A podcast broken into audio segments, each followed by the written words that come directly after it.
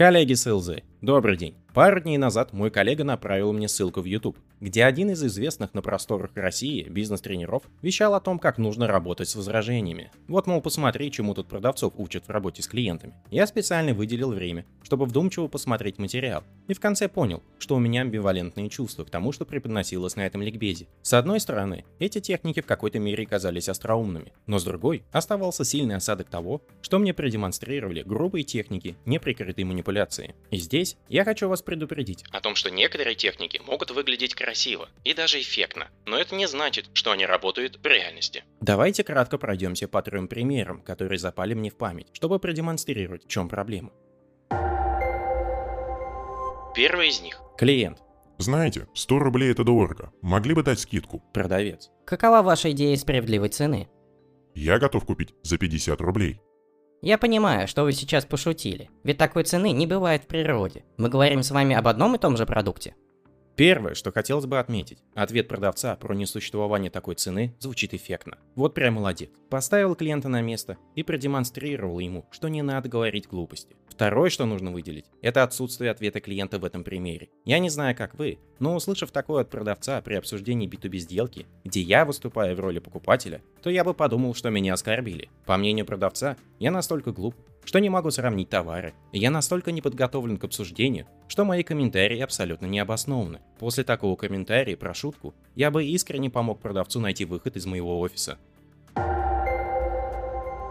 Второй пример. Клиент. У нас уже есть поставщик по данной услуге, и мы не рассматриваем альтернативных. Продавец. Знаете, поставщик это тот, чьи условия лучше. Давайте посмотрим, чьи условия лучше, и, возможно, мы будем вашим новым поставщиком. Ох, как же это красиво звучит. Этот продавец мне все больше нравится, всегда находит, что сказать. Только давайте подумаем, как это может интерпретировать клиент. Вы недостаточно хорошо следите за условиями поставщиков, и вы сделали неправильный выбор. То есть вот так, с порога, продавец обвинил меня в том, что я не слежу за рынком, и более того, выбрал не того поставщика. Не лучшее начало для построения доверительных отношений. Перейдем к третьему примеру, где тренер уже демонстрировал личный опыт продаж. Клиент. Нам нравятся ваши тренинги, но мы заложили бюджет в 6 раз меньше, чем стоимость ваших тренингов. Можете ли вы нам дать скидку? Продавец. А с чем связано, что вы заложили такой маленький бюджет? Вы знаете, другой тренер проводил обучение за такие деньги. А почему вы не обратились к нему второй раз? Ведь он дешевле, и вам все понравилось. На самом деле нам не понравилось. Именно поэтому мы и хотим, чтобы следующий тренинг провели именно вы. Знаете, действительно, почему же он вам не помог? То есть вы хотите купить мое качество по его цене, я правильно понимаю? Если я вам нравлюсь, то я вам нравлюсь за 100% цены. Здесь уже просто неприкрытое хамство. Клиента обвинили в том, что он выбрал плохого тренера, что он неправильно заложил бюджет, а под конец наш продавец решил одеть корону и окончательно поставить клиента на свое место.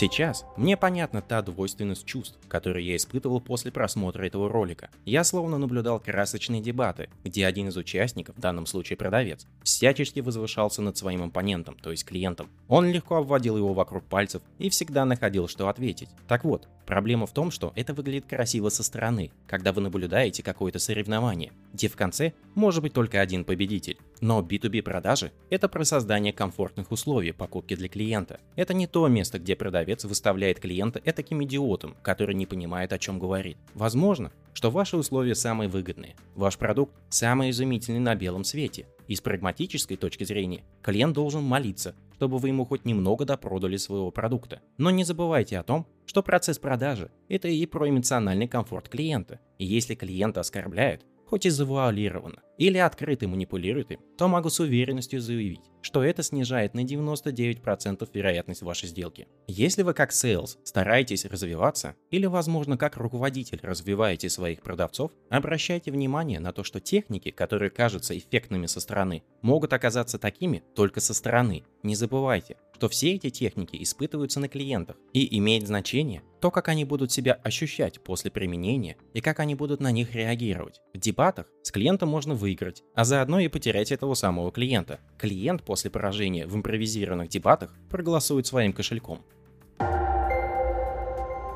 И небольшой по скриптум. Я не поленился почитать отзывы под этим видео, где было много лестных комментариев. Но в самом конце один из зрителей выражал такую же точку зрения, как и я. Техники слишком прямолинейны и часто воспринимаются негативно противоположной стороной, то есть клиентом. Примечателен ответ тренера, который оскорбляет зрителя, намекая на какие-то его психологические проблемы. Не знаю, что это значит для вас, но я точно скажу, что клиентоориентированность явно не самая сильная компетенция этого тренера, и это явно не то, чему следует у него учиться. Успехов вам и отличных покупок вашим клиентам!